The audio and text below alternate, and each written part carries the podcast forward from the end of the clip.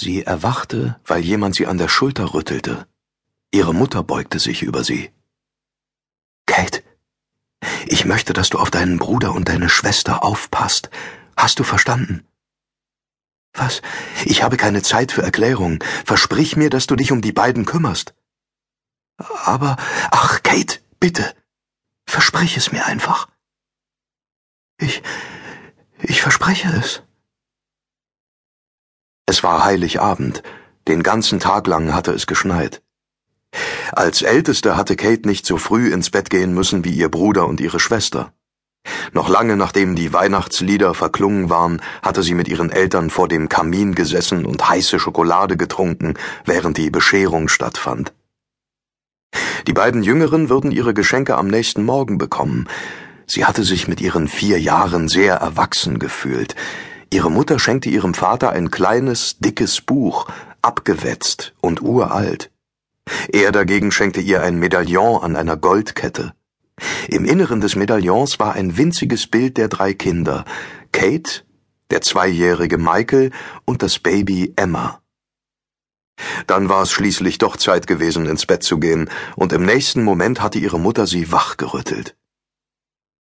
Die Zimmertür stand offen, und in dem Licht, das aus dem Flur hereinfiel, sah sie, wie ihre Mutter hinter ihren Nacken griff und die Goldkette mit dem Medaillon löste. Sie beugte sich vor, schob ihre Hände unter Kates Nacken und befestigte die Kette. Dann tropfte etwas Nasses auf ihre Wange. Ihre Mutter weinte. Denke immer daran, dass dein Vater und ich euch sehr lieben. Und wir werden wieder zusammen sein, das verspreche ich. Kates Herz hämmerte in ihrer Brust, und sie öffnete den Mund, um zu fragen, was los war, als plötzlich ein Mann im Türrahmen stand. Er war groß und dünn und trug einen langen Mantel und etwas, das aussah wie ein zerknautschter Hut. Es ist Zeit, sagte er.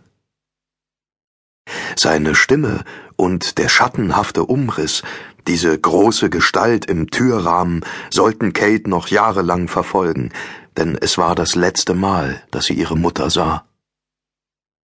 Das letzte Mal, dass die Familie beisammen war. Dann sagte der Mann etwas, das Kate nicht verstehen konnte, und plötzlich war es, als ob ein schwerer Vorhang ihren Geist verhüllte. Die Frau hob das schlafende Kind hoch, wickelte es in Decken und folgte dem Mann die Treppe hinunter, am Wohnzimmer vorbei und hinaus in Kälte und Dunkelheit. Wenn sie wach gewesen wäre, hätte Kate ihren Vater im Schnee neben einem alten schwarzen Wagen stehen sehen, ihr Bruder und ihre Schwester schliefen in seinen Armen. Der große Mann öffnete die Wagentür zum Rücksitz, und der Vater legte seine Last auf dem Sitz ab, dann wandte er sich um, nahm Kate aus den Armen ihrer Mutter und legte sie neben ihren Bruder und ihre Schwester. Mit einem leisen Schnappen schloss der große Mann die Tür. Der Mann war in den Schein einer Straßenlaterne getreten. Zum ersten Mal konnte man ihn deutlich erkennen. Einem unbeteiligten nächtlichen Spaziergänger wäre bei seinem Anblick vielleicht ein wenig mulmig geworden. Sein Mantel war mit bunten Flicken übersät und die Ärmel waren ausgefranst. Darunter trug er einen alten Tweedanzug, an dem ein Knopf fehlte. Sein weißes Hemd war mit Tinten und Tabakflecken beschmutzt. Das Merkwürdigste aber war seine Krawatte, die nicht nur einmal, sondern zweimal gebunden war. Sein weißes Haar sah zottelig unter dem Hut hervor, und seine Augenbrauen standen wie schneeweiße Hörner von seiner Stirn ab, wölbten sich über einer verbogenen und fleckigen Brille mit einem Rahmen aus Schildpatt. Alles in allem sah er aus wie jemand, der sich inmitten eines Wirbelsturms angekleidet hatte. Aber wenn man in seine Augen blickte, wurde alles anders. Sie glänzten hell in der kalten Winternacht, und in ihnen lag ein Ausdruck von ungewöhnlicher Kraft, Freundlichkeit und von Verstehen.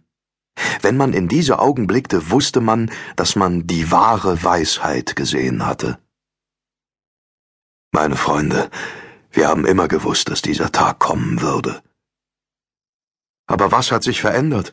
wollte der Vater der Kinder wissen. Seit Cambridge Falls ist nichts mehr passiert. Das war vor fünf Jahren. Etwas muss geschehen sein.